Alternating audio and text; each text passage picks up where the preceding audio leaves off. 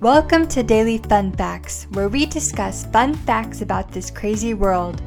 Use these newfound facts to break the ice and start an interesting conversation. Happy learning, everyone! I'm so excited, Bree! It's eggnog season again. National Eggnog Day is December 24th, so the time is soon approaching. December 24th? That's more well known as Christmas Eve.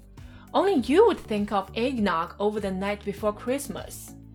Well, eggnog makes me think of Christmas. Sipping on a rich and creamy eggnog is such a nice holiday treat. Since it's only sold in the US from November to January, I find myself longing for it every year. It's sweet and smooth like ice cream and spiced with the flavors of the season nutmeg, cinnamon, and clove. 在美国，淡奶酒仅于每年的十一月到一月的时间段出售。它吃起来像冰淇淋一样香甜润口，并且添加了当季的香料，比如肉豆蔻、肉桂和丁香。I heard eggnog is typically made out of eggs beaten with milk or cream and sugar. Is that right? That's right. And you can spice it up with a hint of cinnamon. Or, if you drink alcohol, you can spike it with rum, brandy, or whiskey to give it a buzz. Eggnog is so popular, it is said that Americans drink 135 million pounds a year. Even if you're not into the drink, you can still enjoy the flavor. This time of year, you can find eggnog flavored everything, from lip balms to soaps and even shampoos. 淡奶酒通常是用牛奶、奶油、鸡蛋，再加入糖和其他香料混合而成的。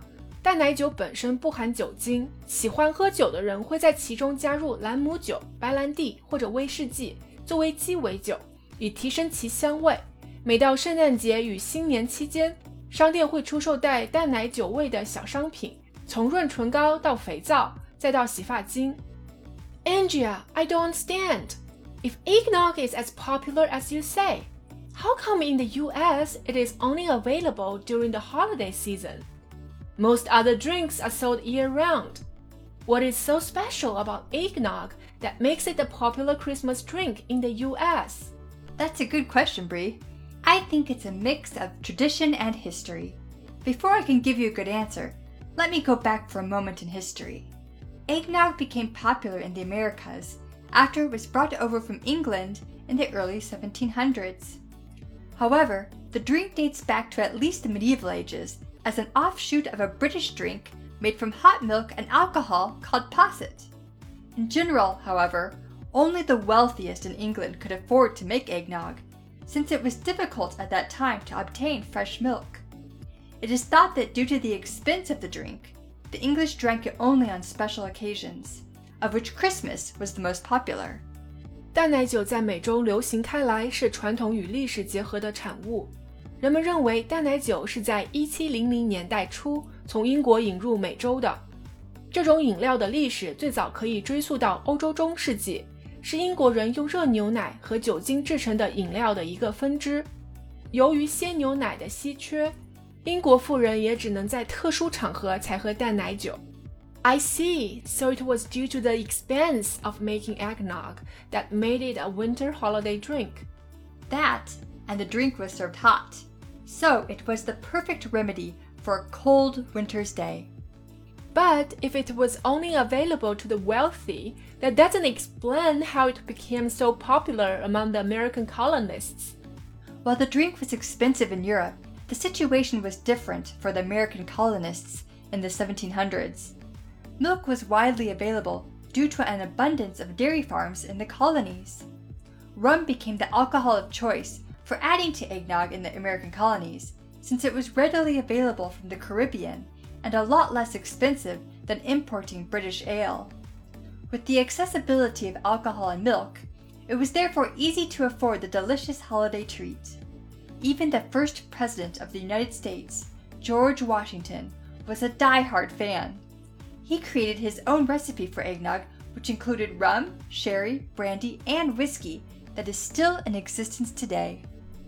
在当时，虽然这种饮料在欧洲很昂贵，但由于美国殖民地得天独厚的自然条件，这座淡奶酒的成本在美洲被大大降低了。殖民地中有大片的奶牛场，这时的牛奶的产出尤为充裕。当时加勒比海地区又盛产南姆酒，于是整个美洲都能买得起价格低廉的酒精作为淡奶酒的首选成分。美国第一任总统乔治·华盛顿也是淡奶酒的忠实粉丝，他甚至创造出了至今仍然留存着的淡奶酒独特调配方法，其中包括兰姆酒、雪莉酒、白兰地酒和威士忌。Hmm, it sounds to me as though drinking eggnog was just an excuse to get drunk over the holidays. Well, it kind of was. Eggnog is famously known as the cause of an out of control riot that broke out on Christmas Day and Christmas Eve of 1826 at the now famous West Point Military Academy. In fact, Jefferson Davis, who later became the President of the U.S. Confederacy, was one of the rioters who got drunk on eggnog spiked with alcohol. Ah, you are talking about the eggnog riot. Look, I know you don't drink alcohol, Angia, but it seems that, based on what you have told me about the history of your favorite holiday drink, that the real fun fact here is how much alcohol has influenced the history of the Christmas holiday tradition. I think you should spike your drink. Come on, come on. Ah, no need to egg me on like that, Brie. Egg you on? I mean, there's no need to encourage me to do something that's not good for me. I like my eggnog cold and alcohol free, and that's how I'll continue to enjoy it for all future winter holidays to come. So, everyone, there's your fun fact of the day. Let's go over some of the vocabulary and phrases from this dialogue. Vocabulary Eggnog 淡奶酒 Spice 加入香料 Nutmeg 肉豆蔻 Cinnamon 肉桂 Clove 丁香 Spike 在饮料中加入酒精 Rum 兰姆酒 Brandy 白兰地 Whiskey 威士忌 Buzz 由于酒精导致的头晕 Medieval 中世纪 Offshoot 分支 Posset 牛乳酒 Colonist 殖民者 Abundance 丰裕丰足 Caribbean 加勒比海 Ale 艾尔啤酒 Die Hard 极度忠诚的 Sherry 雪莉酒 Phrases Sipping on something 小酌 Egg someone on 怂恿蛊惑某人做坏事 Alright, join us next time for another fun fact to help break the ice. 好了，这就是我们今天的有趣常识分享。如果喜欢我们，请别忘了点击订阅。 拜拜，咱们下期再见。